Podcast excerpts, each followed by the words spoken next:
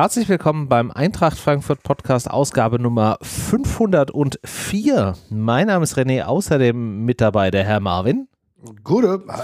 Und vielleicht kommt gleich noch die Frau Patricia. Mal sehen, die anderen sind äh, arbeitstechnisch und äh, wegen einem der wichtigsten Tage des Jahres äh, unterwegs, nämlich äh, 31 Jahre Wayne's World ist heute. Nee, das ist nicht der Grund, das ist Valentinstag, deswegen ist der ein oder andere natürlich verhindert. Wobei ich das auch verstehen könnte, wenn man einfach sagt, man guckt jetzt Wayne's World, was ein grandioser Film ist. Äh, wow, okay, damit hast du klargestellt, dass du wirklich schon recht alt bist, okay? Sag jetzt nicht, du kennst den nicht. Doch, ich kenne den schon, aber ich habe den, glaube ich, nie geguckt. Also insofern. Ähm, Was? Aber hey, nein. Äh, du bist unwürdig. Na, man muss auch gewisse Dinge einfach auslassen. Also ge geschickte, gewisse Auslassungen gehören halt einfach dazu. Ja. Aber hey, jeder wer will, ey, ne? Ist korrekt. Was wir nicht auslassen können, sind natürlich die Hausmitteilungen am äh, Anfang äh, einer jeden Folge, wo wir unseren Unterstützerinnen und Unterstützern äh, danken, weil, wie ihr ja wisst, ist der Eintracht-Podcast ähm, zu nahezu komplett durch Hörerinnen und Hörerspenden finanziert und das finden wir großartig. Und diese Woche geht der Dank stellvertretend für alle anderen an äh, die Sandra, die kam nämlich mit einer kleinen Spende um die Ecke. Vielen, vielen Dank dafür und wenn ihr da auch mitmachen wollt, dann schaut ihr mal auf eintracht-podcast.de. Da findet ihr nicht nur alle Folgen und alle Links zu Themen, die wir hier besprechen, wenn sie denn verlinkungswürdig sind, sondern eben auch die Infos, wie ihr uns unterstützen könnt. So. Und äh, jetzt kommen wir zu dem, ja, für die einen Highlight, für die anderen Lowlight des Wochenendes und auch bei dem Thema Auslassen. Was die Eintracht ausgelassen hat äh, im Spiel gegen Köln, ist äh, bei Standards zu verteidigen. Oder wie darf ich das sehen, Marvin? Alter Verwalter. Ja, es ist genau so. Bei Standards verteidigen, selber gescheite Standards treten. Zwei Dinge, die ganz klar und offenbar wurden an diesem Sonntag. Ich muss wirklich sagen, ich habe die Eintracht da nicht verstanden und war wirklich über weite Strecken einfach irritiert, wie man ja, äh, die, auch die Verteidigung, du hast ja angesprochen, so lapidar ähm, verfolgen konnte, dann ist es ja klar, dass bei einem Bundesligisten und die Kölner sind starke Bundesligisten, die, die machen Bock, auch objektiven Zuschauer, die, die gehen ran, die sind motiviert. Das ist ja genau das, was Baumgart auch kann. Und da darfst du nicht so nachlässig sein. Das ist absurde ist halt, dass das ja nur ein Symptom war ähm, von anderen Nachlässigkeiten und ich habe mich trotzdem gewundert, denn am Anfang sah die Eintracht trotzdem besser aus. Am Anfang sah die Eintracht besser aus, allerdings auch nur bis zum vorletzten Pass. Ja, da gebe ich dir weil, recht. Weil danach war ja dann auch wieder äh, Schicht im Schacht. Also wir haben es ja nie geschafft, aus, den, aus diesen Offensivaktionen, die wir ja da rausgespielt haben, gerade so in den ersten 15, 20 Minuten, hat man ja schon nach wie vor noch gedacht, so, okay, da geht jetzt was. Es wird vielleicht jetzt kein, kein Wunderwerk an, an Fußballkunst, aber man hat ja zumindest dran geglaubt, dass man es mal irgendwann schafft, äh, einen Stürmer oder auch einen, einen Lindström oder was auch immer mal zu bedienen und den Ball mal aufs Tor zu bringen. Aber da war ja fast nichts. Nee, da war gar nichts. Also das ist, das ist wirklich, du hast ja angesprochen. Das fand ich auch gut, dass du es nochmal so erläutert hast. Na, natürlich ist das wirklich genau das Problem gewesen, dass die Eintracht es leider nicht geschafft hat, den letzten Pass zu spielen. Und da waren ja wirklich Dinger dabei. Kolumani kommt ein Stück weit zu spät dann äh, geht das Ding vielleicht rein. Wir hatten dann zwei, drei andere Halbchancen, aber selbst die hatten wir dann in, in Halbzeit zwei ja dann auch nicht mehr. Und da hat, hat sich deutlich gezeigt, okay, hier zieht sich die Schlinge zu und wenn du in der ersten Halbzeit nicht früh in Führung gehst, dann kann es schnell in die falsche Richtung gehen. Und so war es dann auch. Und da muss ich aber auch dazu sagen, wir haben äh, gesehen, äh, wie die Eintracht dann ins Hintertreffen geraten ist. Aber es ist schon so, dass ich schon das Gefühl hatte, dass der Kampf auch nicht hundertprozentig angenommen wurde. Das wollte ich auch gerade sagen. Also das eine ist natürlich, den letzten Pass nicht zu spielen. Jetzt muss man natürlich aber auch sagen, dass wie du es auch richtig beschrieben hast, Köln eine Mannschaft ist, die jetzt weniger über die spielerische äh, Qualität und über die Einzelleistung kommt, sondern über den, das von Baumgart gepredigte Mut und aggressive Anlaufen und aggressiv reingehen. Und das ist ja eigentlich etwas, was die Eintracht auch durchaus aus kann. Da haben, ich meine, klar, wir haben jetzt zwar auch den einen oder anderen Spieler, der eher so im, im Level äh, schöner Fußballspieler ist, aber wir haben auch durchaus Spieler dabei, die den Kampf hätten annehmen können, die da auch hätten reingehen können. Und da fand ich, haben wir uns komplett von Köln den Schneid abkaufen lassen. Und das verstehe ich halt nicht. Ja, dass man dann zumindest versucht, irgendwie diese zweiten Bälle da wieder irgendwie zu bekommen. Aber das war ja auch irgendwie nichts. Da ist ja mehr verloren gegangen als gewonnen worden am Ende des Tages. Da ist nichts gewonnen worden. Wie du sagst, es ist wirklich, äh, naja, seien wir ruhig ehrlich, es war ziemlich erbärmlich. Es war ziemlich erbärmlich und das ist gar nicht schlimm. Ähm, das muss, kann man trotzdem einfach mal so sagen, wie es ist. Es war einfach nicht in dem Maße gut, äh, in dem es hätte ausreichen können, hier drei Punkte mitzunehmen. Das ist manchmal so. Die Eintracht braucht das vielleicht auch manchmal, dass man sich wieder richtig reinholt und wieder richtig in die Geschichte reinholt und merkt, okay, mit halber Kraft geht's halt einfach nicht. Aber es war halt ärgerlich. Das ist halt insofern besonders ärgerlich, weil du ja gemerkt hast, die anderen, die brauchen diese Verschnaufpausen nicht. Und das ist eigentlich fast das, was mich noch mehr ärgert, weil äh, dass die Eintracht nach neun Spielen mal wieder verliert. Das kann passieren. Das ist keine Techno-Truppe. Die Kölner waren richtig motiviert. Die sind mit einem Jubiläumstrikot aufgelaufen. Das war ein volles Stadion. Viel war los. Die Stimmung war dementsprechend gut zu, ja, zur Jeckenzeit. Ja. Also insofern hat da schon viel gepasst. Aber die Sache ist die, hättest du selber 100% auf die Straße gebracht an dem Tag. Hättest halt zumindest noch einen Punkt mitnehmen können, ne? Es hätte so laufen können, aber das Ding ist, ich ärgere mich noch nicht mal, dass es halt nicht passiert, also da, da, dass du die Punkte nicht geholt hast, sondern dass ich es noch nicht mal total probiert haben. Und das ist halt ja, das Schwierige. Es ist eher die Art des Wie als das, ja, das, das Ergebnis. Weil du gerade eben gesagt hast, mit halber Kraft läuft es nicht. Mit halber Kraft läuft es hier auch nicht. Deswegen haben wir jetzt die Patricia mit an Bord. Guten Abend, Patricia. Hallo. Was hat dich denn am, äh, oder wie siehst du denn, du hast ja so ein bisschen unsere Diskussion gerade so ein Stück weit, glaube ich, schon mitbekommen mit dem Spiel äh, gegen Köln. Ist es auch für dich der Punkt, der dich am meisten stört, dass äh, da einfach zu wenig Einsatz gezeigt wurde? Würde ich es jetzt mal verkürzt, verkürzt zeigen oder was ist so dein größter Kritikpunkt? Mm, ich weiß jetzt nicht genau, wie genau ihr schon drauf eingegangen seid, aber mich hat halt auch vor allen Dingen genervt, wie die Gegentore gefallen sind. Also, dass mhm. das einfach zwei Standards waren und einmal nach einer eigenen Ecke ausgekontert zu werden, das ist immer besonders bitter. Ich weiß nicht warum, aber das ist so mein, oh, ich hasse das richtig. Das macht mich richtig sauer, wenn du eine eigene Ecke hast und dann das Gegentor fällt. Also ja, das war dann letztendlich ja nur noch der Tropfen auf dem heißen Stein, dass du dann das 3-0 kassierst in der Form. Ja. Aber auch vorher halt, ne, zwei Standardsituationen, das sind halt Sachen, die musst du verteidigen und das Problem ist ja nicht neu. Also die Eintracht mhm. hatte auch schon ähm, ja, vorher Probleme, Standards zu verteidigen. Ich hatte das Gefühl, das hat sich ein bisschen gelegt und jetzt kam es mit voller Wucht zurück und das hat mich irgendwie genervt, dass das halt so ein, das, äh, klar, das kann passieren, aber dass das so ein Rückfall in alte Muster war und ich hoffe mal und denke auch mal, dass das jetzt nur so ein Ausrutscher war. Zumindest gehe ich jetzt erstmal davon aus, bis ich nicht noch weitere Spiele gesehen habe, weil ich will es auf gar keinen Fall schwarz malen. Ich glaube, äh, so schlimm ist es nicht, aber ja, ist natürlich ärgerlich auch. Ähm, ich glaube, ihr habt schon angesprochen, äh, mit Blick auf die Konkurrenz, äh, ja, musste halt nicht sein, aber gut, ist jetzt halt passiert.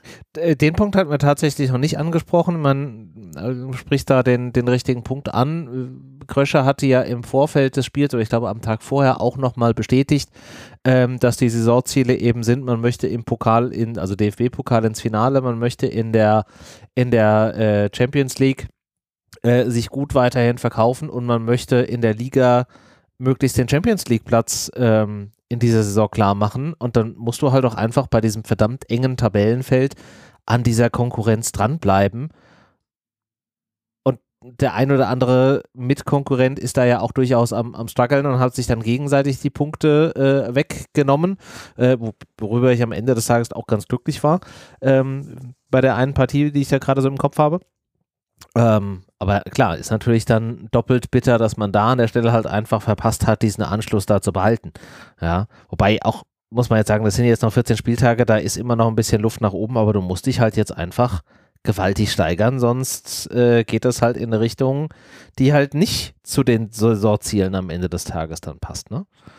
Ja, ich meine, wir äh, reden hier gerade über enorm erhöhte Saisonziele. Ne? Das ist halt schon krass, weil wir jetzt einmal so ein bisschen Blut geleckt haben und würden natürlich auch ganz gerne am Ende der Spielzeit auf Platz 4 landen oder natürlich weiter aufwärts, aber einigermaßen auch schon wahnsinnig, aber vielleicht noch einigermaßen realistisch schwer halt der vierte Platz. Und da ist es halt einfach krass. Da ist es halt einfach krass, dass Freiburg wieder gewinnt gegen Stuttgart. Freiburg auch ja nicht so komplett leicht aus der ähm, aus dem, äh, ja, aus dem Winter gekommen. Dann siehst du halt Leipzig. Gut, die haben wenigstens mal ähm, ein bisschen am, waren ein bisschen am Rudern gegen die Unioner. Union lässt sich aber überhaupt nicht beirren. Die hauen weiter weg, die sind ein fucking ja, Punkt vom und, FC Bayern entfernt. Und Union finde ich halt nach wie vor, und das jetzt vielleicht nur ganz kurz, weil eigentlich wollen wir über die Eintracht reden, finde ich halt super krass, die halt jetzt am 20. Spieltag mit 42 Punkten, da stehen, wie du gesagt hast, einen Punkt hinter den Bayern und jetzt allein auch mal verglichen, ich hatte das vorhin mal nachgeguckt, weil es mich interessiert hat, von den Expected Points, die sie halt eigentlich hätten haben sollen, sind die knapp 14 Punkte über Soll. Also die liefern eine Leistung ab, die halt allen ihrer wert ist. Ja. Ja, das ja. ist so. Und die Eintracht hatte genau solche Spiele mal wieder drin. Und wie gesagt, das ist im Gesamtkontext nicht dramatisch, aber es ist halt ärgerlich, weil die Eintracht spielt eine sehr, sehr, sehr gute Saison. Aber das sind halt die Kleinigkeiten, bei denen man jetzt aufpassen muss. Mhm. Ja, es kommt halt so ein bisschen dann die Erinnerung an frühere Zeiten hoch, wo man dann irgendwie äh, Angst hat, dass man jetzt quasi alles irgendwie wieder in, in Grund und Boden äh, verliert, ähm, falls das eine richtige Kombination von Worten ist. ähm, ja, was mich halt wirklich ja, an dem das gerade eigentlich gar nicht, finde ich bei mir. Also zumindest, ich habe jetzt gar nicht so große Angst, dass, das, dass man es jetzt komplett in Grund und Boden reißt. Ja. Es ist so ein bisschen mehr dieses, dass man jetzt diesen Ehrgeiz hat. Man hat ja wirklich so Blut geleckt, wie Marvin, glaube ich, schon vorhin gesagt hat. Du hast gesehen, was möglich ist und es ist immer, das ist halt irgendwie immer dieser Punkt, dass du weißt, was möglich ist und du guckst auf die Tabelle und denkst dir, boah, ne, mit den drei Punkten wärst du jetzt auf Platz vier. Du hättest Freiburg eingeholt, du hättest Leipzig eingeholt, so. Und hast eine ziemlich geile Position und mhm. dann, äh, ja, schaffst du es nicht, was gar kein großes Drama ist und im Gesamtkontext wahrscheinlich auch immer noch nicht so schlimm, weil es ist immer noch eine starke Saison, die die Eintracht bisher spielt und man muss ihr natürlich auch mal nach neun Pflichtsiegen ohne Niederlage dann eventuell mal eine Niederlage zugestehen. Das kann passieren. Aber es ist halt eben dieser Ehrgeiz, den, denke ich mal, die Verantwortlichen haben, der Trainer hat, auch die Spieler haben, aber auch als Fan so zum Teil. Ne? Also du versuchst eigentlich stolz zu sein auf deine Mannschaft, bist das auch. Aber in, sobald du dieses Spielfeld betrittst, beziehungsweise ne, du zuschaust, wie Menschen dieses Spielfeld betreten, hast du auch diesen Ehrgeiz und willst dann natürlich, dass das Spiel gewonnen wird, beziehungsweise natürlich das beste Ergebnis, äh, unabhängig davon, was jetzt äh, realistisch ist oder nicht. Aber sobald es greifbar ist, willst du es natürlich zumindest versuchen, auch zu greifen. Und dann, ja, ist es natürlich. Ja, weil es auch ja. irgendwie die, die, die logische äh, Konsequenz ist, der Weiterentwicklung der Eintracht. Wir hatten diese Saison, wo wir ganz knapp an diesem Champions League Platz vorbeigerutscht sind und haben es uns dann halt am Ende dann wieder irgendwie geholt durch den, durch den Pokalsieg. Äh, und das wäre jetzt einfach die nächste, der nächste Schritt in dieser Weiterentwicklung, zu sagen, okay, es war jetzt nicht nur dieses One-Trick-Pony, sondern wir haben tatsächlich durch die Leistung, die wir in der Mannschaft, um die Mannschaft herum, im Verein gemacht haben, es uns ermöglicht, über eine normale Platzierung in der Liga am Ende nochmal eine Runde Champions League zu spielen. Das wäre jetzt der nächste Schritt in dieser Weiterentwicklung. Ähm, von daher, das ist es halt, weswegen man, glaube ich, da nach wie vor als Eintracht-Fan oder ich zumindest jetzt gerade sehr darauf hoffe, dass das in dieser Richtung dann funktioniert. Wie gesagt, wir haben noch 14 Spieltage, da, äh, wenn man sich jetzt wieder ein bisschen am Riemen reißt und wieder mehr ähm, sich auf das tatsächliche Fußballspielen konzentriert, dann hat man da auch, glaube ich, durchaus Möglichkeiten, da die nötigen Punkte äh, noch einzufahren und die Gegner müssen ja auch noch Fußball spielen. Ist ja nicht so, dass, dass die jetzt irgendwie einfach nur Punkte geschenkt bekommen. Auch die müssen ja erstmal dann alle 14 Spiele gewinnen. Ja. ja. Und ich will es auch nochmal klarstellen, das sind jetzt gar keine überhöhten Erwartungen oder sowas. Ähm, ich, ne, ich bin jetzt auch nicht sauer, wenn es die Eintracht nicht in die Champions League schafft über die Liga. Mein Gott, das ist, äh, ja. glaube ich, ein sehr, sehr, sehr hochgestecktes Ziel, aber es ist nun mal ein Ziel, was theoretisch äh, erreichbar ist sogar mit diesem Kader und in dieser Liga, wenn man schaut, ähm, ja, welche Mannschaften noch so mitmischen da oben und äh, welche Mannschaften vielleicht in dieser Saison schwächeln. Ich denke da an Bayer Leverkusen, die ja eigentlich dort oben hingehören, auch immer mit dem Budget und mit dem Kader, den sie haben, aber aktuell dann nicht so viel draus machen können. Und das sind halt immer diese Punkte, wo du sagst, das kannst du ausnutzen als Mannschaft, die immer so knapp dahinter hängt. Mhm. Ähm, deswegen, also keine, ich habe da eigentlich gar keine Erwartung, aber es wäre natürlich schön und solange es möglich ist, hoffe ich natürlich darauf. Wenn es dann doch nicht klappt, bin ich jetzt aber auch nicht am Boden zerstört. Dann bin ich trotzdem stolz drauf, was, was hier für eine Saison gespielt wurde. Also Stand jetzt. Man weiß nicht, wenn, also ne, wenn jetzt Klar. jedes einzelne Spiel noch verloren wird, dann rede ich vielleicht anders, ich, aber ich ja. gehe mal nicht davon aus.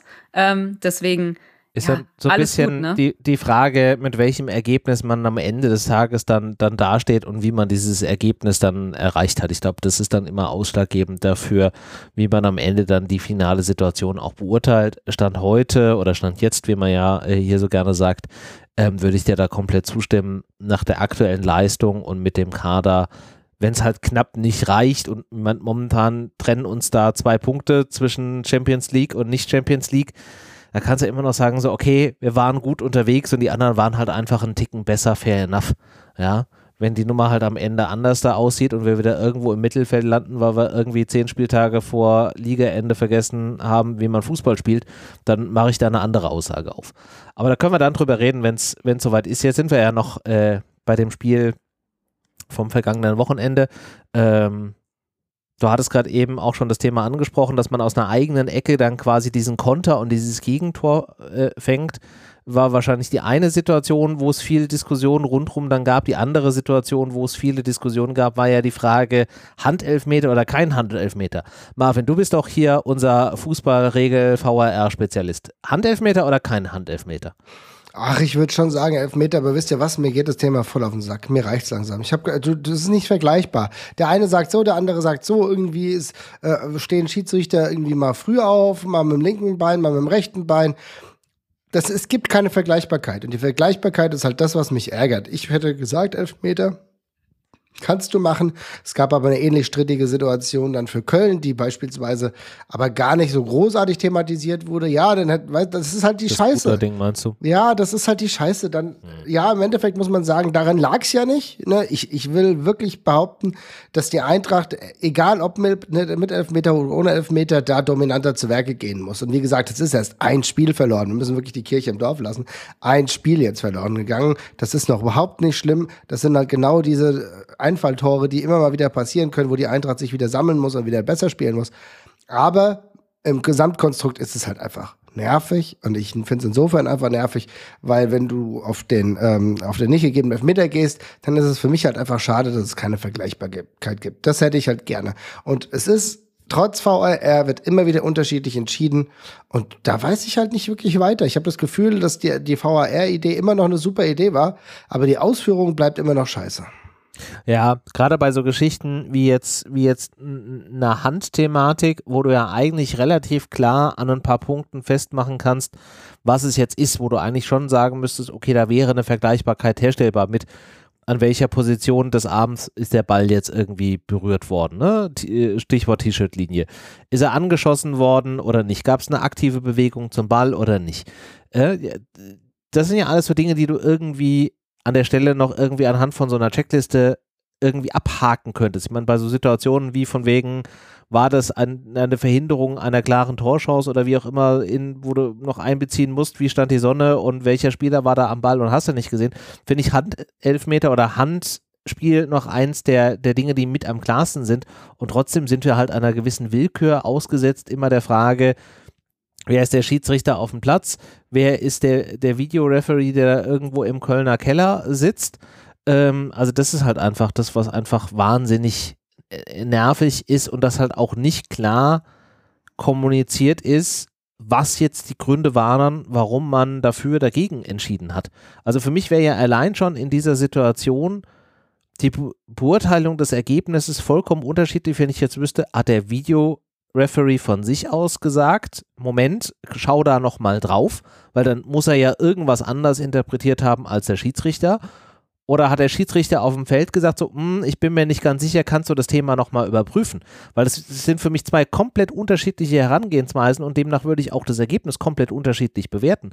Aber allein, dass ich das nicht weiß und dass man versucht, mich als Fußballfan, als Fan einer Mannschaft in der deutschen Bundesliga da irgendwie im Dunkeln zu lassen und auch diese Regeln für mich nicht mehr nachvollziehbar sind, weil irgendwie Dinge drinstehen, die einfach wo selbst die Schiedsrichter ja anscheinend augenscheinlich Schwierigkeiten haben, es nachzuvollziehen. Da frage ich mich halt ernsthaft, warum können wir nicht einfach das Rad zurückdrehen und wieder auf das, auf das Thema Fußball von vor zehn Jahren gehen? Dann haben wir uns zwar aufgeregt, wenn der Schiri irgendwie Scheiße pfeift, aber dann war es halt danach auch irgendwie direkt rum. Ist das nachvollziehbar, Patricia? Ja, ich verstehe halt auch nicht diese ganze Geschichte mit den Fernsehbildern und den Bildern, die der VAR bekommen hat, die waren ja wohl unterschiedlich. Also auf den Bildern, die der VAR bekommen hat, war es nicht so klar ersichtlich wie auf manchen TV-Bildern, die ja eigentlich vorlagen. Und dann fragt man sich, warum bekommt er denn nicht jeden möglichen Winkel, um das so gut wie möglich beurteilen zu können und nur ausgewählte Einstellungen, in denen man sowieso wenig bis gar nichts sieht. Also es erschließt sich mir halt nicht, wenn diese Bilder ja vorliegen. So, mhm. also, hä?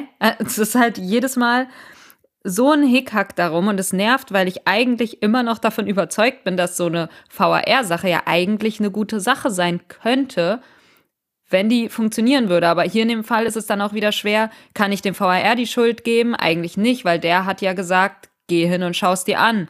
Und der Schiri hat sich's wiederum angeschaut und dann gesagt, nee, war nichts. Ähm, ja, keine Ahnung, vielleicht war es auch einfach nicht so eindeutig, wie man sich das vielleicht als Fan dann ausmalt. Ich war als erstes auch so ein bisschen skeptisch, war das jetzt Hand oder nicht? Und je öfter du es dir anguckst und in je mehr verschiedenen ähm, ja, Kameraeinstellungen du es dir anschaust, denkst du dir dann, ja, doch, kann man geben.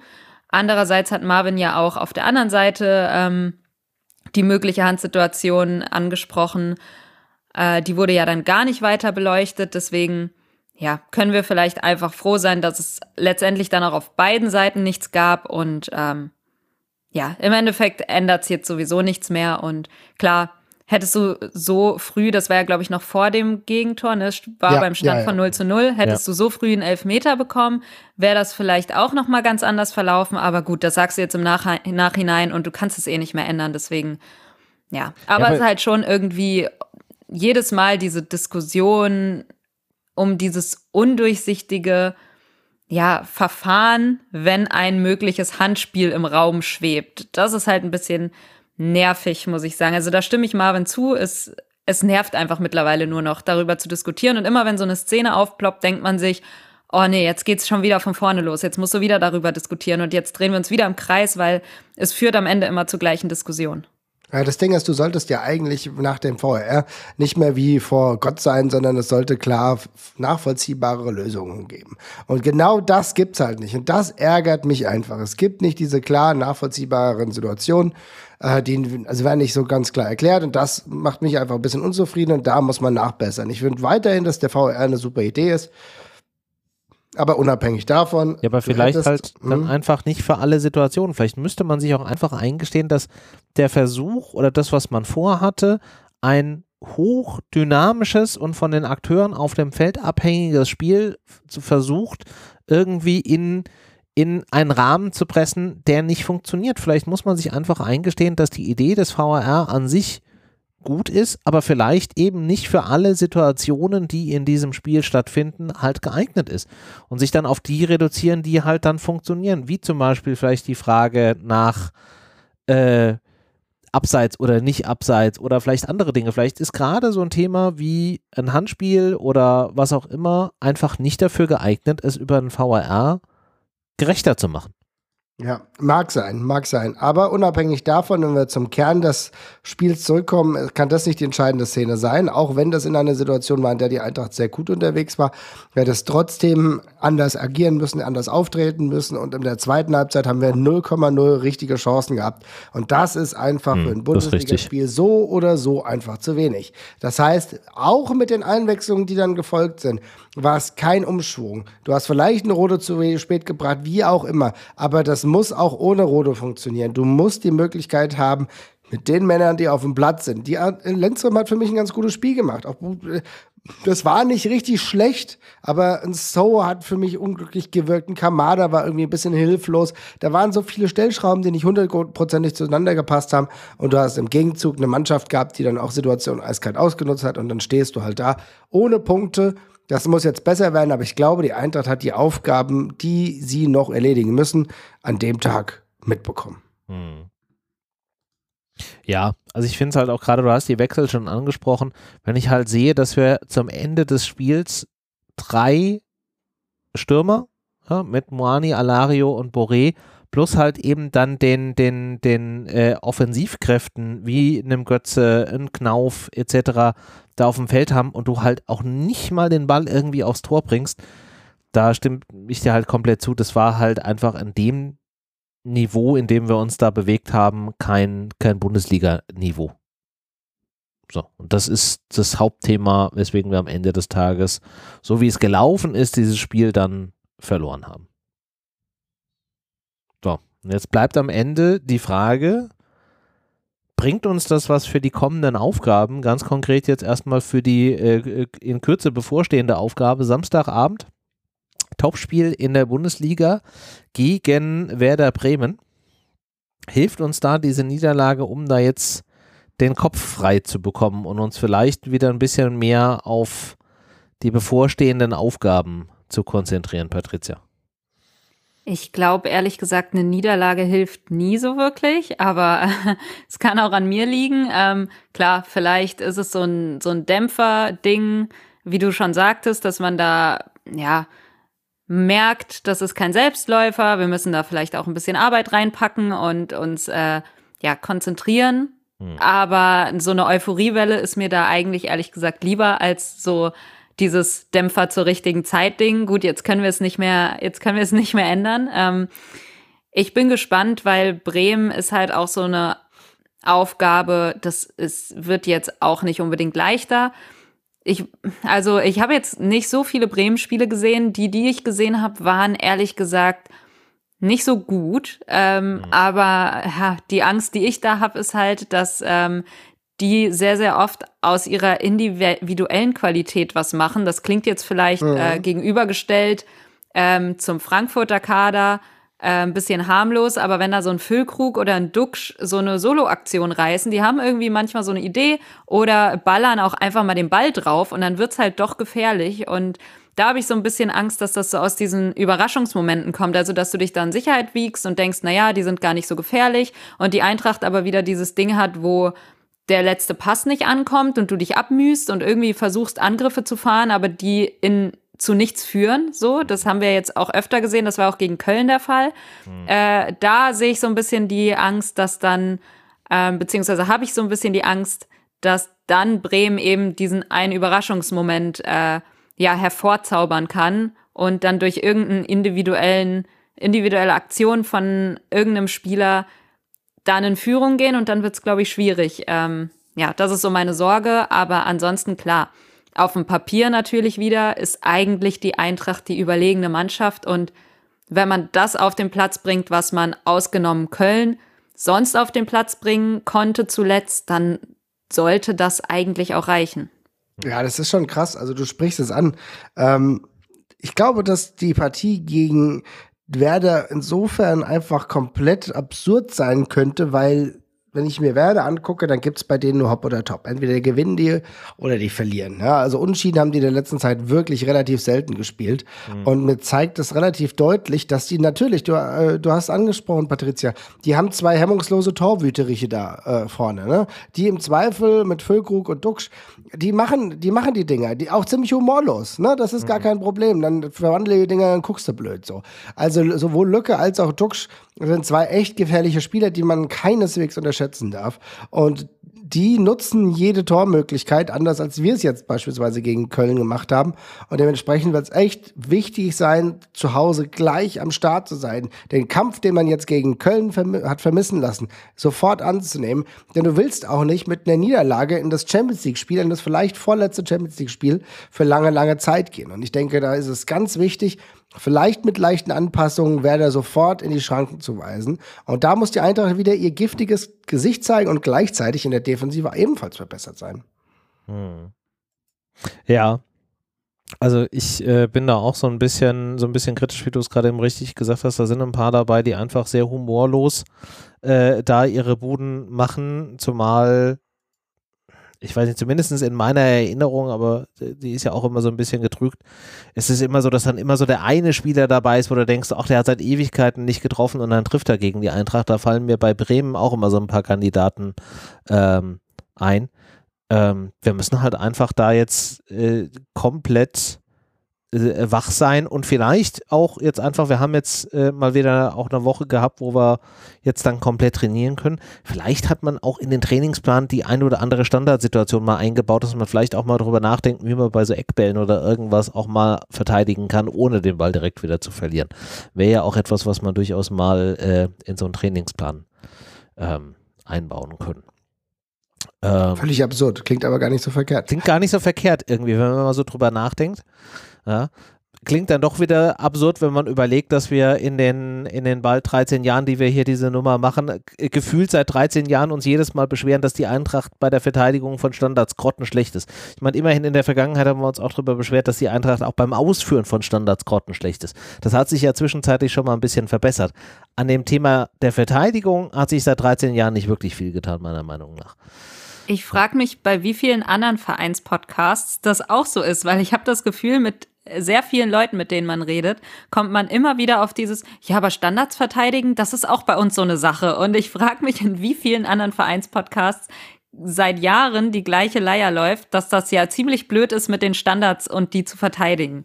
Vielleicht ist es aber auch einfach so ein, so ein Ding und man tut so, als wäre das einfach und es ist gar nicht so einfach. Also, ne, es, glaube, es, ist dann genau immer leichter das. gesagt als ja. getan wahrscheinlich und ich glaube, Standards sind echt so eine tricky Sache. Und vor allem, wenn du da eine Mannschaft hast, die das auch gut einstudiert hat und äh, die da verschiedene Varianten abfeuern kann, äh, dann kann das halt schnell gehen. Ich glaube, das ist wahrscheinlich einfach ein schwereres Ding. Und jeder beschwert sich einfach darüber, dass sein Team das gerade überhaupt nicht auf die Reihe kriegt. Ja.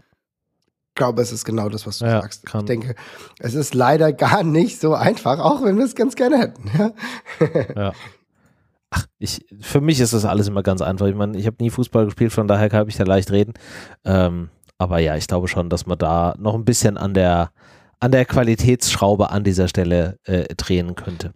Aber es sind ja tatsächlich, ne, ich meine, jetzt will jetzt nicht, wir sollten kein Fass aufmachen, aber wenn wir die Probleme halt skizzieren, natürlich sind es halt dann die Standards, aber es hängt auch ein bisschen damit zusammen, dass du auch deine eigenen Standards auch einfach besser schießen kannst. Ne? Also am Ende ist ja, es nicht. Ist richtig. Weißt du, wenn ich, wenn ich mir angucke, dass ein, ein peinlich getretener Eckball im Endeffekt zu einem kompletten Konter führt, ähm, und das ja. ist halt, das musst du, das musst du versuchen, zu unterbinden. Das darf also nicht sein. Da musst du fit im Kopf bleiben und dann wird es auch ja, besser. Selbst, wenn du das nicht schaffst, wenn du überlegst, dass Skiri der Spieler ist, der sowohl den Eckball von uns hinten wegköpft, als ihn sich dann den zweiten Ball zu schnappen, es schafft 90 Meter übers Feld zu laufen und dieses Tor zu machen. Also selbst wenn du sagst, okay, wir können den Eckball jetzt vielleicht nicht besser treten, da wäre eine Menge Weg gewesen von dem Kölner Tor zu unserem Tor, wo man hätte dieses Tor verhindern können. Auch das hat man nicht getan. Mhm. Ja, aber gut, kommen wir, blicken wir nach vorne. Es bringt ja. jetzt nichts mehr, die ganze Zeit nach hinten zu gucken. Wir merken, dass wir, wir haben ja schon die Fehler oder die Schwierigkeiten skizziert. Es ist trotzdem jetzt noch ein Spiel, was verloren gegangen ist. Nach zuletzt sehr, sehr vielen tollen Spielen, wenn ja, wir uns angucken, äh, dass wir gegen die Bayern einen Punkt geholt haben. Wir haben äh, zu Hause die Dinger gewonnen. Wir haben auch übrigens in, unter der Woche, darüber haben wir gar nicht gesprochen, diesen wichtigen, wichtigen, wichtigen, wichtigen Sieg gegen ein sehr starkes Darmstadt gewonnen. Und das ist natürlich herausragend. Also, Stimmt, dass wir sehen, wir, wir, kommen in die nächste Runde, das ist toll. Und äh, dass wir jetzt mal diesen Stau, diese Downphase haben, alles gut. Auf ein Spiel beschränkt, kein Problem. Gegen Bremen muss es besser werden. Genau. Äh, mit welcher Aufstellung wird es denn besser? Oder ändern wir überhaupt was in der Aufstellung? Frage, lieber Herr Marvin. Würdest du an der Aufstellung was ändern? Und wenn ja, Tja. wo und warum? Ja, das ist eine gute Frage. Ich bin halt immer noch, ich ich, ich bin gefangen in meinem Zwiespalt, dass ich nicht hundertprozentig zufrieden bin mit der Innenverteidigung, wie sie gerade läuft. Ich sehe natürlich einen deutlich verbesserten Indika, der ja. in den ver vergangenen Wochen halt aber auch nicht nur ein bisschen schlecht, sondern extrem schlecht war. Und jetzt, klar, jetzt ist es besser. Ich meine, wir haben trotzdem verloren. Hasebe hat nach zuletzt sehr, sehr guten Spielen auch wieder ein bisschen nachgelassen. Ja, ich weiß nicht. Die Frage ist, was machst du? Musst du, du hast ganz schön hohe Kanten, du hast ganz schön hohe Kanten gegen äh, die Bremer. Dann stellt sich die Frage, macht es vielleicht Sinn, jemanden wie Smolcic mal für Hasebe reinzunehmen? Ne? Also Hasebe, ja gut, wobei, ach, Smolcic ist auch nur 1,83. Äh, Ob das jetzt der Unterschied macht, wie lange, wie groß ist Hasebe? Schätze mal 1,75, schätze ich mal. Ist nicht so riesig, ne? Naja, der ist auch 1,80. Also das macht kaum einen Unterschied. Also da, du hast nicht so die ganz langen Larrys da schwierig. Also vielleicht könnte man über Hasebe nachdenken. Indika würde ich jetzt weiter belohnen. Der hat ein besseres Spiel gemacht. Tuta würde ich auch nicht schon wieder rausnehmen. Das wäre so eine Option. Ansonsten sehe ich relativ wenig. Natürlich hat So ein schwächeres Spiel gemacht. Die Frage ist halt, wollen wir Buta rausnehmen und dafür Knauf den mal wieder sofort rein, Patricia, oder welche Ideen hast du? Hm, weiß ich ehrlich gesagt nicht. Also Buta gefällt mir ganz gut als Spielertyp so auf, auf rechts außen. Ähm, von daher eigentlich nicht, wobei mir Knauf ja auch immer sehr gut gefallen hat. Das ist jetzt so ein Qual der Wahl-Ding, aber ich glaube eigentlich nicht. Ich finde die Flügelzange Max Buta eigentlich ganz gut so, wie sie ist. Ähm, ich hatte auch schon ein bisschen mit dem Gedanken gespielt, vielleicht Smolcic anstelle von Hasebe reinzunehmen, weil ja Hasebe jetzt auch äh, ein schwächeres Spiel gemacht hat, generell so ein bisschen ja wackelig wirkt. Äh, von daher vielleicht da einfach mal was ausprobieren. Aber ansonsten so wirklich große Änderungen sehe ich nicht, weil ich finde, im Grunde hat man da schon eine Mannschaft zusammen, die ja auch, wie wir gesehen haben, funktionieren kann und ähm, die auch einigermaßen eingespielt ist. Wenn, dann sind das wirklich nur so kleinere Ein Anpassungen, ähm, um so ein bisschen ja, einzelne Spieler mal zu entlasten oder ähm, denen vielleicht mal den Gefallen zu tun, ein Spiel auszusetzen, weil sie gerade nicht auf der Höhe sind oder so. Aber ich glaube, ich würde wirklich nicht viel verändern. Also diese Smolcic-Hasebe-Sache könnte man drüber nachdenken. Ja, im, im zentralen defensiven Mittelfeld weiß ich jetzt nicht so genau. Wir hatten ja mal vor ein paar Wochen gesagt, Rode und Hasebe zusammen ist halt immer so ein, so ein Sicherheitsding. Mhm. Ähm, wenn du einen rausnimmst, geht's. Wenn du beide rausnimmst, hast du irgendwie wieder das Gefühl, die Abwehr ist dann vogelwild unterwegs. Aber weiß ich nicht, ehrlich gesagt. Ähm, ich finde, es muss eigentlich auch ohne die beiden mal gehen, weil ich gucke halt immer mit Blick auf Neapel, wen will ich da gerne spielen lassen? Können die es jetzt komplett durchziehen? Man hatte ja jetzt unter der Woche zumindest Ruhe, also man konnte sich ja jetzt so ein bisschen regenerieren und jetzt auf Bremen vorbereiten. Von daher sollte das vielleicht auch gehen, dass alle spielen, die spielen sollen. Keine Ahnung, ich finde es wirklich schwer, aber ja, ich glaube, wenn es von der Belastungssteuerung her geht, würde ich jetzt eigentlich kaum Änderungen vornehmen. Außer vielleicht in der Abwehr mal ähm, Smolcic ausprobieren, vielleicht. Ansonsten. Das heißt, auch im, oh, also auf der 6er, 8er Position wieder So und Kamada. Ich würde überlegen, vielleicht sogar So Rode und dann Kamada ein Päuschen oder Kamada erst später im Spiel für Lindström oder so, dass sie sich so ein bisschen abwechseln können und dann für Dienstag fit sind, dass man mit den beiden spielen kann. Ähm ja, aber andererseits ist das dann auch schon wieder eine sehr defensive Variante mit, ja, wobei rote So, wenn du So dabei hast, geht's eigentlich. Hm, mhm. keine Ahnung. Weiß nicht, wie ihr es seht. Entscheidet ihr mal. Ja, ich finde, rote So könnte man tatsächlich mal machen. Äh, das ist ganz in Ordnung. Äh, Kamada ist ja dann dementsprechend dann auch wieder für Neapel gefragt und hat dann auch wieder die, ja, sag ich mal, die zwei drei Prozent äh, Zusatzmotivation, glaube ich. Würde ich ganz gut finden. Lass mal mit So Rode gehen oder rote So. Ähm, Würde ich sinnvoll, als sinnvoll erachten. Kannst du zumindest mal testen. In der Defensive, ja Finde ich auch nicht schlimm, wenn wir dann dementsprechend Hasebe auch mal rausnehmen. Ich glaube nämlich, der wird dann auch gegen Neapel wieder wichtig und dann mit Smolcic spielen. Das finde ich ganz gut. Das wären vielleicht zwei mögliche Wechsel. Ich kann mir aber auch vorstellen, dass wir mit Glasner jemanden haben, der jetzt schon sagt, nein, wir brutalisieren das jetzt erstmal durch. Das ist jetzt die Aufstellung, die ich jetzt erstmal gefunden habe und das lassen wir. Es ist ja auch nicht so, dass ein Knauf, den ich eben angesprochen habe, durch nach seinen Wechseln jetzt immer, äh, keine Ahnung, Bäume ausgerissen hat. Das hat leider nicht so hundertprozentig funktioniert zwingend in der letzten Zeit. Insofern, vielleicht bleibt es dabei. Ich muss sowieso sagen, auch wenn Buta ein schwächeres Spiel jetzt gemacht hat, die Flügelzange mit Max und Buta gefällt mhm. mir durchaus ganz gut. Das ist eine positive Entdeckung, die wir jetzt mit einer, mit der relativ Short-Term-Verpflichtung von Max dann jetzt auch äh, ermöglicht bekommen sahen. Und da bin ich durchaus zufrieden. Ja, ich finde Ja. auch, dass, dass Buter da eigentlich in den letzten äh, Spielen, wenn er dann die Einsatzzeit hatte, da durchaus ein gutes Ding äh, gemacht hat und muss natürlich jetzt auch bedenken, wenn man jetzt sagt, schlechteres Spiel gemacht, der war jetzt ja auch lange verletzt, da ist natürlich auch Spielpraxis dann immer so ein Thema, was dann da reinkickt, ja, ähm, dass der dann da einfach auch so nach zwei, drei Spielen vielleicht auch sagt, so, puh, jetzt geht einem mal irgendwie so ein bisschen die Puste aus, weil es ja auch dann nicht nur Körper, sondern auch Kopf ist. Ich glaube, das muss man ihm dann da auch zugestehen. Ich finde aber trotzdem, dass er das eigentlich ganz gut macht. Also ganz ehrlich, jedem gesteht äh, Buta alles zu, dass der sich so schnell überhaupt wieder in diese Mannschaft eingefunden hat. Zeigt natürlich übrigens auch das interessante und durchaus äh, kopfprägende Scouting äh, der Eintracht, dass sie wirklich gesehen haben, der Junge, der kann was, der kann uns verstärken, dann fällt er so lange aus und ist gleichzeitig wieder ein Faktor, also äh, gleich danach wieder ein Faktor. Das ist schon gut. Also ich, wenn, ich muss die Situation nur ansprechen, ich will sie aber nicht drastifizieren. Ich Ja. will nur ganz klar machen, wenn mal was nicht läuft, weil das gehört halt auch zu einer, ja, zu einer umfassenden Darstellung natürlich dazu. Was mir bei dem Thema Aufstellung immer wieder auffällt, ist, wir hatten am Anfang der Saison gesagt, von wegen, oh, jetzt haben wir einen Kader in der Breite und da ist Qualität auf der Bank und so weiter und so fort.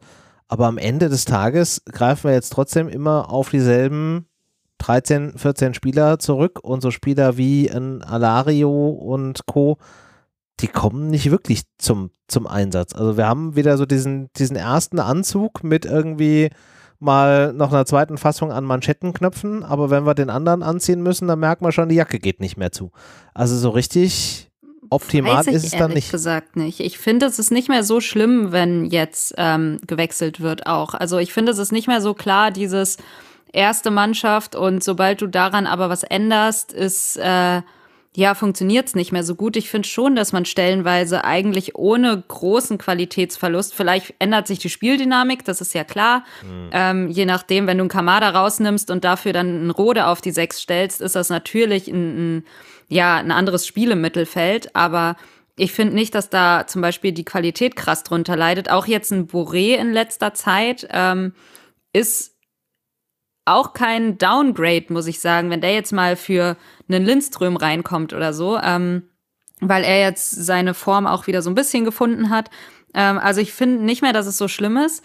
Äh, ist schon richtig, dass wir gar nicht so viel an den Startaufstellungen drehen, aber ich glaube, es ist auch so ein Ding, dass Kontinuität wichtig ist. Also irgendwie muss es, ich glaube, es kristal- kristallisiert sich am Ende immer eine erste Elf raus, so knapp es auch sein mag und so gut ein Spieler auf der Bank auch sein mag. Äh, es gibt immer den einen, der vielleicht dann den Konkurrenzkampf für eine Weile gewonnen hat und dann eben der Starter ist. Und ich glaube, das ist aber auch richtig und wichtig so, einfach für, für die Abläufe und dass einfach alles so funktioniert. Und ich glaube, das hat sich jetzt gefunden, weitestgehend, mit, wie wir gesagt hatten, kleineren Anpassungen, dass vielleicht doch mal in der Abwehr jemand anders spielt oder dass vor allem auf der 6, auf der Doppel-6 merken wir das ja öfter, dass dann vielleicht doch mal ein Rode startet und ein Kamada eine Pause bekommt oder ein So, ne? Also das sind so, so Kleinigkeiten, aber so der Grundanzug ist schon ziemlich fest und vor allem halt die Offensive steht. Und ich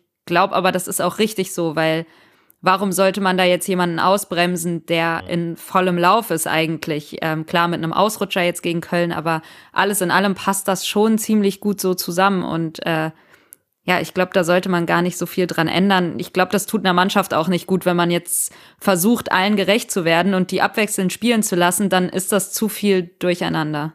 Das hat auch noch nie so krass funktioniert, muss man auch sagen. Also auch bei anderen Vereinen ist es doch, so, dass sich immer wieder eine erste Mannschaft bildet und das ist frustrierend, safe. Das ist total frustrierend für die Leute, die äh, dann runterrutschen und die auch echt frustriert sind, wie, was sag ich, ein Alario, ne? Der ist hierher gekommen, der hat eigentlich gedacht, der macht ja hier schön mal Stammspieler, ne? Der wird zum Entscheidungs- und Unterschiedsspieler bei der Frankfurter Eintracht und plötzlich sieht er, dass mit Randall Kolomyani dann plötzlich ein Spieler am Start ist, der halt alles wegfädelt, was nicht bei drei auf den Bäumen ist. Dann ist das natürlich halt schon das Ding.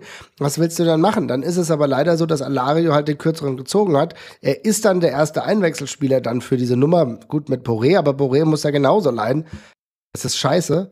Aber am Ende ich finde es auch, es wäre Quatsch, wenn du jetzt sagst, so jetzt setzen die beiden Stürmer raus, wenn du merkst, dass Leute einfach im Rollen sind. Jetzt haben alle jetzt mal ein schlechteres Spiel gemacht gegen Köln, aber im Grunde waren alle am Rollen. Dann musst du damit verfahren und das ist auch so ein bisschen typisch Glasner. Glasner rotiert ein bisschen, rotiert relativ viel und dann irgendwann merkt er, okay, das ist jetzt das Ding, womit ich gehen muss. Erinnern wir uns vergangene Saison, als ein, ähm, als ein Knauf relativ frisch dann am Start war, der ist dann hat auch ein bisschen getestet worden, hat man gesagt, okay, es merkt, es funktioniert und dann hat er alles durchgespielt, was irgendwie möglich möglich war. Und genau dieses Vertrauen gibt er halt den Spielern.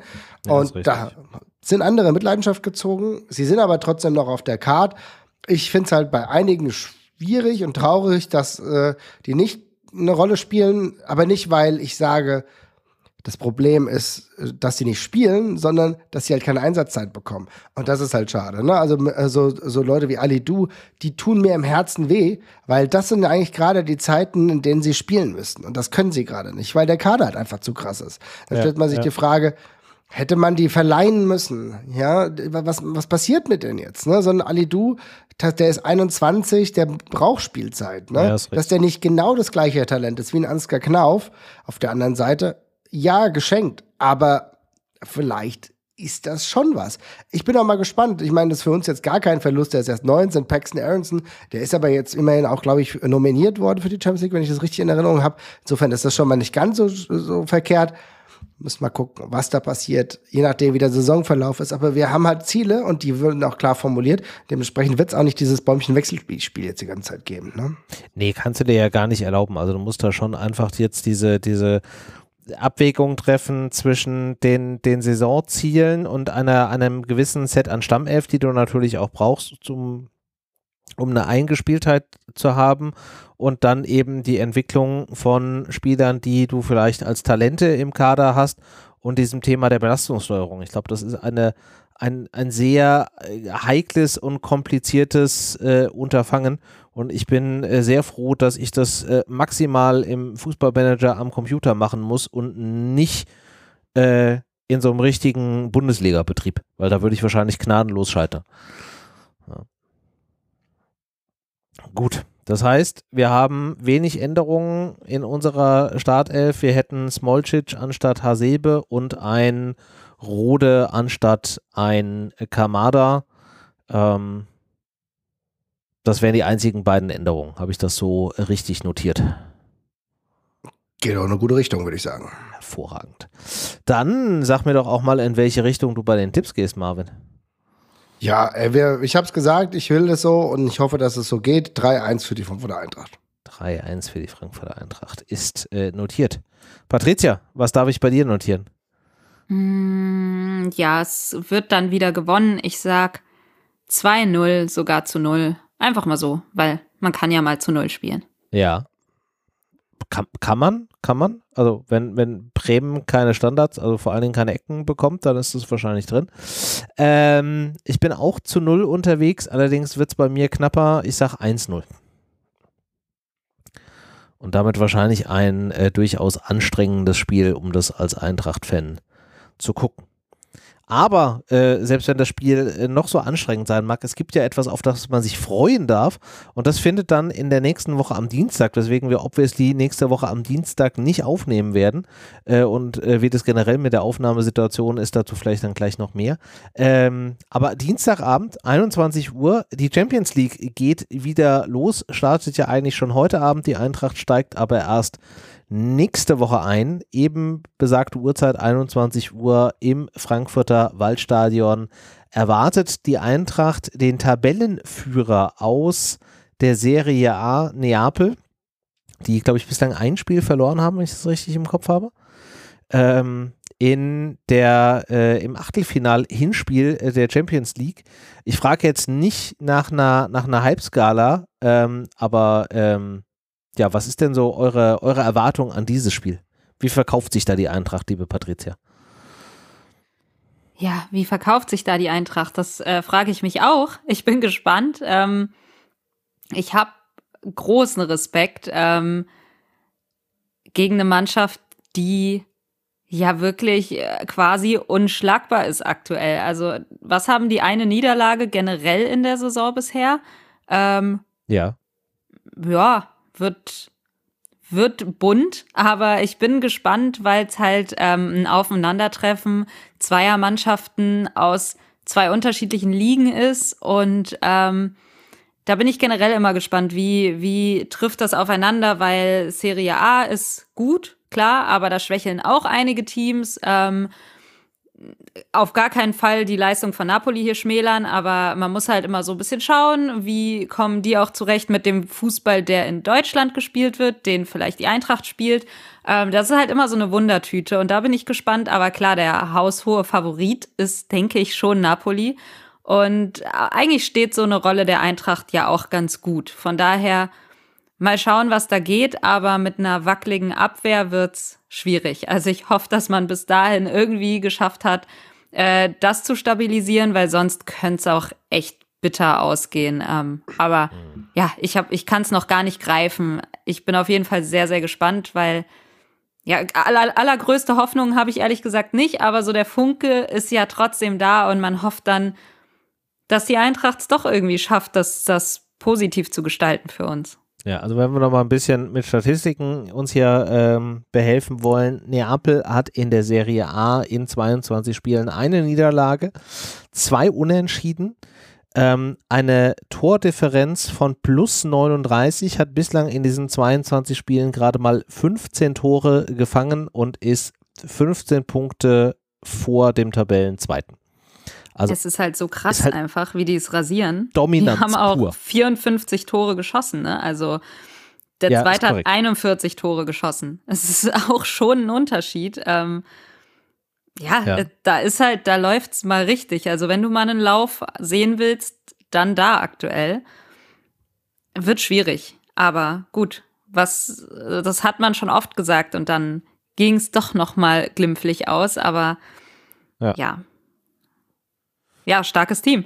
De- Definitiv starkes Team. Die spielen in der Liga auch jetzt schon am Freitag, haben also dann auch noch ein bisschen einen Tag mehr äh, Ruhepause zwischen Liga, Betrieb und Champions League, wobei ich das wahrscheinlich einfach nach der langen Winterpause jetzt keinen großen Unterschied macht. Da sollten doch die meisten, je nachdem wie viele Nationalspieler und in welchem Land man hatte, ähm, dann da doch durchaus wieder äh, äh, fit sein. Also ich habe auch höchsten Respekt vor dieser Mannschaft, freue mich aber auch irgendwie sehr auf diese, auf diese Begegnung, weil es halt einfach so eine, so eine nach wie vor so eine unreale Paarung ist, zu sagen, die Eintracht spielt im Achtelfinale der Champions League gegen den SSC Neapel, der aktuell Tabellenführer der, der Serie A ist. Also allein schon, wenn man das ausspricht, kriegt man so, so, so Gänsehautmomente und denkt so von wegen, ja genau das will ich sehen, davon habe ich immer geträumt als Eintracht-Fan, dass wir das mal, dass wir das mal haben. Also ich freue mich auf der einen Seite sehr drüber, habe aber auf der anderen Seite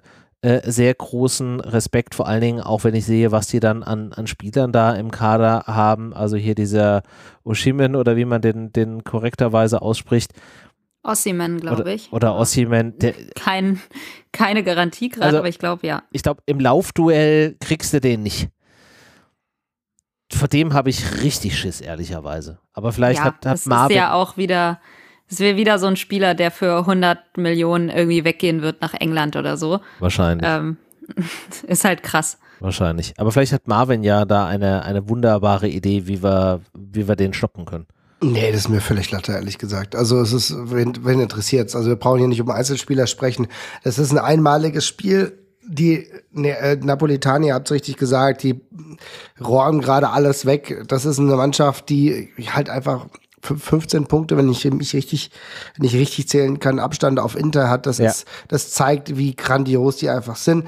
Ich will das Spiel genießen. Ich will das Spiel genießen und habe die Hoffnung, und das ist mein Ziel, und das ist das Ziel, was die Eintracht vielleicht auch haben sollte, dass das Spiel im Hinspiel noch nicht entschieden ist. Wenn im Rückspiel noch alles möglich ist, dann hat die Eintracht so viel erreicht.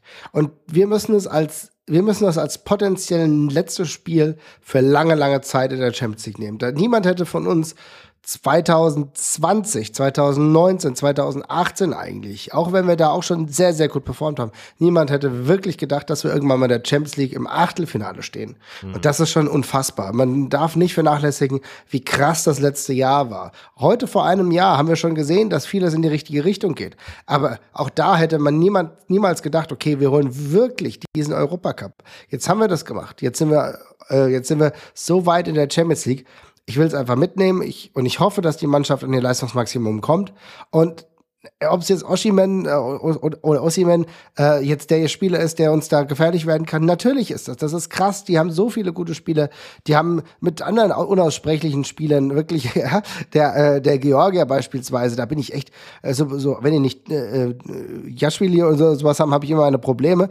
Ähm, Quara, Celia, ich glaube, ich kennt ihr, ihr wisst, was ich meine. Meine ja, Güte, ja. da muss ich wirklich besser werden in der Aussprache. Aber auch das ein krasser Spieler, der ja auch da erst zu einem absoluten Gamechanger geworden ist, ne? Und innerhalb relativ kurzer Zeit. Also ich habe da wirklich meinen Respekt und ähm, ich freue mich auch diese Stars äh, oder diese jungen Stars dann auch hier zu sehen ähm, und hoffe trotzdem auf ein gutes Ergebnis für die Eintracht. ist auch eine ganz geile Mannschaft. Also, ja. ne, die haben sich halt auch durchgesetzt gegen Liverpool und Ajax in ihrer, in ihrer Gruppe. Die haben es genauso verdient, da zu stehen und äh, ja. für die Eintracht muss es ein Bonusspiel sein, ne? Also es ist ja, wie du schon gesagt hast, dass man überhaupt im Champions League Achtelfinale steht. Wer hätte das gedacht? Also auch während der Gruppenphase hat man ja zwischenzeitlich gedacht, nee, gut, schade, bis hierhin ging's, aber es ist auch okay, wenn es nicht klappt. Und jetzt steht man da und hat eben dieses K.O.-Spiel, beziehungsweise diese beiden K.O.-Spiele. Ähm, ja, es, äh, es ist sowieso krass. Von daher, egal was passiert, es ist halt so ein Bonusding. Und wenn du auch, ja, wenn du da mit einer gewissen Leichtigkeit vielleicht sogar reingehst, ähm, wer weiß, was passieren kann. Und wenn es eben nicht klappt, dann, mein Gott, sind wir trotzdem stolz drauf, was, was die Eintracht international erreicht hat in den letzten Jahren. Mhm. Aber auch vor allen Dingen in der Champions League, wo uns so viele auch schon abgeschrieben hatten. Also wie oh ja. viele haben gesagt, die Eintracht wird komplett untergehen. Und das ist eben nicht passiert. Und ich glaube, das war alles, was wir uns gewünscht haben, dass die Eintracht sich eben gut präsentiert mhm. und nicht untergeht. Und wir haben es, sie hat es gezeigt, sie kann mithalten mit den ganz Großen. Und ich glaube, das reicht auch fürs Erste. Und soweit es geht, geht's eben. Muss man mal schauen, aber es wird ja auch nicht leichter. Ne? Man sagt jetzt, man hat jetzt so einen Gegner wie Napoli, aber ja, wer ist denn noch vertreten? Also es, du spielst halt Champions League K.O.-Runde, da kommen jetzt halt die großen Kaliber und dann muss man da durch. Ist ja auch irgendwie geil. Also wie Marvin es schon gesagt hat, man kann sich ja auch darauf freuen, solche Mannschaften im eigenen Stadion begrüßen zu dürfen und gegen die sich messen zu dürfen. Ja, das ist definitiv korrekt. Ja, schauen wir mal. Also es wird auf jeden Fall ein, ein Fußballfest. Ich glaube, da wird ordentlich Stimmung, oder was heißt ich glaube, ich bin mir sehr sicher, da wird ordentlich Stimmung im Karton sein. Ähm, vor den Spielern, die werden da auch alle Bock haben, die werden da auf jeden Fall ganz anders da agieren und ich freue mich einfach wahnsinnig auf diesen, auf diesen Fußballabend, das erleben zu dürfen, dieses Bonusspiel, wie du es genannt hast, Patricia, genießen zu können ähm, und dann die, das Rückspiel am 15.03. dann in Neapel. Das wird auf jeden Fall auch ein Ding. Und äh, wie Marvin zu Recht gesagt hat, noch haben wir das Thema nicht verloren. Wir haben zwei Möglichkeiten und wenn wir uns da anstrengen, haben wir zumindest die, die Möglichkeit, da äh, noch was Größeres zu erreichen. Ja. Und ich glaube, damit haben wir fußballerisch auch so ziemlich alles schon besprochen. Mach nochmal, was ist mach nochmal Dummschwätzer der Woche. Ich habe noch was für uns. Ja, das ist ja nicht, ist ja nicht unbedingt fußballerisch, aber äh, wir können gerne hier einen, einen Dummschwätzer machen. Da bin ich mal sehr gespannt. Das hast du nicht angekündigt, was du da hast. Ich fahre mal den Jingle ab und dann kannst du uns erhellen, lieber Marvin. Ja. I'm a fan. Danke, danke, danke sehr. Aber es ist dann auch wie im richtigen Leben, jede Kopie ist leider nicht so gut wie das Original. So, welche Kopie hast du für uns, Marvin? Ja, who would have thought? Die FIFA. Die FIFA ist mal wieder ganz weit oben für mich bei dem Dummschwätzer der Woche. Auch alleinstehend hat sich, weil ich sonst keine zweite Nominierung habe. Aber der Hintergrund ist folgender. Ähm, vor wenigen Tagen ähm, hat sich ein Spieler, Jakob Jatko, ähm, geäußert und hat gesagt, er ist homosexuell. Das ist einer der wenigen Spieler, die aktiv sind, die sich ähm, als ähm, homosexuell geoutet haben, was im Fußball immer noch ein Riesending ist. Wir äh, sehen das in den sozialen Medien, in den Kommentarspalten, die weit, weit negativ sind. Natürlich übrigens auch gelenkt, das darf man übrigens auch nicht ver äh, vernachlässigen. Es gibt äh, deutliche Kampagnen gegen ähm, ein weltoffenes, ein westliches Bild äh, von teilweise gerade kriegerische Situationsseite, aber äh, das nur auf der einen Seite. Ähm, Janko ist mit Anfeindungen gerade schon, äh, ja, den aus, sich den ausgesetzt, aber ähm, positiv übrigens in dieser, in dieser Hinsicht. Ich fand es echt krass, dass er das gemacht hat, habe da mega Respekt davor, dass ihm äh, das jetzt nicht um die Ohren schlägt. Ich kann mir schon vorstellen, dass in einigen tschechischen, tschechischen Stadien das auch nicht so ohne ist. Drücke ihm aber die Daumen, finde es mega und übrigens fand das auch seine Ex-Frau, die hatten sich vor ein paar Jahren unrühmlich getrennt, ähm, findet es aber auch gut und hat sich auf seine Seite geschlagen hat gesagt, dass sie es ganz toll findet, dass er den Mut ähm, ja, sich genommen hat, um das wirklich jetzt auch mal ähm, das Coming Out zu machen. Und auch die FIFA hat sich wortreich dazu geäußert, hat sich an die Seite von Janko geschlagen, nur um jetzt festzulegen, dass die Clubweltmeisterschaft ein noch randständiger Betrieb, den wir manchmal uns zu Gemüte führen, aber noch nicht ganz groß ist, wird sich aber auch ändern, aber 2023 einfach ins wunderbar weltoffene Saudi-Arabien vergeben wird. Da stelle ich mir natürlich die Frage, wie passt das eine mit dem anderen zusammen? Wir wissen um die Doppelzüngigkeit und die Wenderhältigkeit der äh, FIFA. Ähm, Saudi-Arabien, äh, wenn du dort homosexuell bist, hast du ganz, ganz große Probleme. Aber für die FIFA offenbar sind solche Double Standards offenbar kein Problem. Insofern, für, für mich, der Domschwätzer der Woche geht hier an diese unfassbare FIFA, die erneut zeigt, dass sie von allen guten Geistern ver verlassen ist. Und äh, für die Freunde, die Club-WMs auch geil finden, die können sich auf 2025 freuen. Denn dann startet der riesige Wettbewerb, dann hat allein Europa zwölf Startplätze. In der optimalen Welt übrigens immer noch eine geile Idee, aber es gibt einfach leider zu viele Wettbewerbe. Mhm. Ich kann dir sagen, warum das für die FIFA sogar so ein wunderbares Thema ist und warum die ja überhaupt keinen Konflikt sehen. In dem Fall geht es nämlich um Geld. Die FIFA hat auch, auch wenn ich es richtig äh, verstanden habe, gestern oder heute ihre, ihre Finanzzahlen des letzten Finanzzykluses äh, oh. veröffentlicht. Rate mal, wie viel Geld die Eintracht, äh, die Eintracht, die FIFA im Finanzzyklus 2019 bis 2022 eingenommen hat. Oh, ist das eine gute Frage. Ich habe null Ahnung. Vielleicht weiß Patricia mehr. Ich kann gar nicht mit Zahlen. Ähm, ja. Das könnte sehr, sehr unangenehm werden, hier einen Tipp abzugeben, aber das ist doch sicherlich irgendeine Milliardenhöhe. Ich ja? weiß aber nicht, was für eine Milliardenhöhe. Also ist das schon, wie viel stelle ich soll's denn werden? Es sind genau gesagt in dem Finanzzyklus 7,5 Milliarden US-Dollar, was äh, ziemlich genau 7 Milliarden Euro ähm, beträgt, was nochmal eine Milliarde höher war als in dem Finanzzyklus davor. Allein Ach, in dem WM, allein in dem WM-Jahr jetzt äh, haben sie 2,3 Milliarden eingenommen. Da merkst du ja nichts von Corona und so, ne? Und Problemen. Läuft und offenbar. So alles gar kein Problem. Ja. De demnach liegen die, die Reserven, also was jetzt nach Ausgaben und so weiter noch auf dem Konto liegt, sind fast 4 Milliarden und dafür fast 50 Prozent höher als nach der WM 2018. Ja, das ist doch mal klasse. Also da kann man auch die eigenen Moralvorstellungen mal über Bord werfen, wenn man sie. Genau, wenn das Konto voll ist, wenn du einfach wie Dagobert Duck jeden Morgen erstmal ein Bad in deinen Münzen nehmen kannst, dann ist Moral auch irgendwie das Zweite, an das du denkst. Kann ich, kann ich nachvollziehen. Also gute, gute Nominierung auf. Def definitiv. Da hätte ich jetzt auch gar keinen Gegen-Nominierten. Äh, ähm, ich war kurz überlegt, äh, die UEFA da einzuführen mit ihrem, mit ihrem äh, hier mit dieser Analyse zum, zum Champions League-Finale, aber äh, selbst die kommen gegen eine, gegen den korrupten Sauhaufen der FIFA einfach nicht an. Von daher würde ich sagen, lassen wir das jetzt mal einzeln stehen. Da müsst ihr auch ihr, liebe Hörerinnen und Hörer, gar nicht euch die Mühe machen, äh, das zu bestätigen, was wir hier sagen. Die FIFA ist halt einfach ein Sauhaufen. Punkt. Hervorragend. Aber zum Abschluss hätte ich noch eine Empfehlung, wo wir ja auch schon seit längerem keine äh, Empfehlung äh, mehr hatten. Und es ist ähm, eine traurige Empfehlung, weil, wie die Eintracht vermeldet hat, ist am äh, vergangenen Freitag ähm, der Fan, der äh, bis Lebensende Helmut Sonny Sonnenberg äh, im Alter von 91 Jahren äh, verstorben. Ihr erinnert euch vielleicht noch, oder ihr kennt ihn mit Sicherheit, ähm, wir hatten schon mal diese Doku, die es ja äh, zu ihm gab, die, glaube ich, wenn ich das richtig im Kopf habe, auch vom HR produziert ist, ne? Marvin. Ja, auf jeden Fall. Definitiv. Genau. Die hatte der wunderbare Ron Ulrich produziert, der unter anderem für HR tätig ist, aber auch für Elf Freunde. Und das ist, glaube ich, ne, eine der sehenswertesten, äh, sehenswertesten äh, Dokus der letzten Zeit im Eintracht-Kosmos.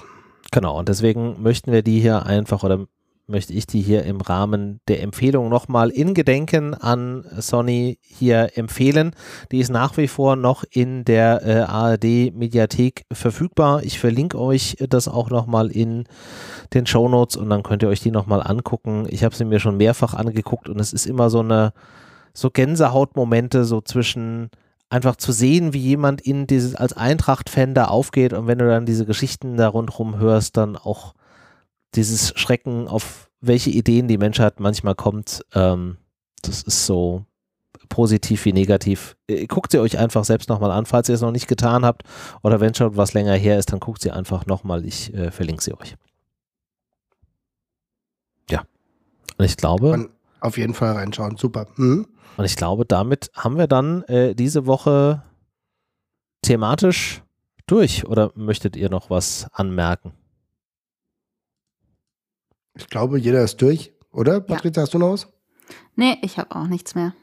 Dann können wir das ja mit den Worten von der Bayern-Fans, machen wir relativ selten, aber mit den Worten der Bayern-Fans beenden, die sich heute wieder kritisch geäußert haben äh, während der Champions League.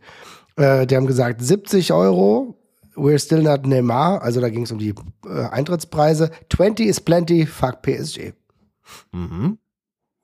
Weiß ich nicht, was das bedeutet, muss mir mal jemand übersetzen. Genau, also wenn ihr Ideen habt, was das äh, bedeuten könnte, dann äh, sagt es doch dem lieben Marvin, der ist immer daran interessiert, sein Wissen zu erweitern.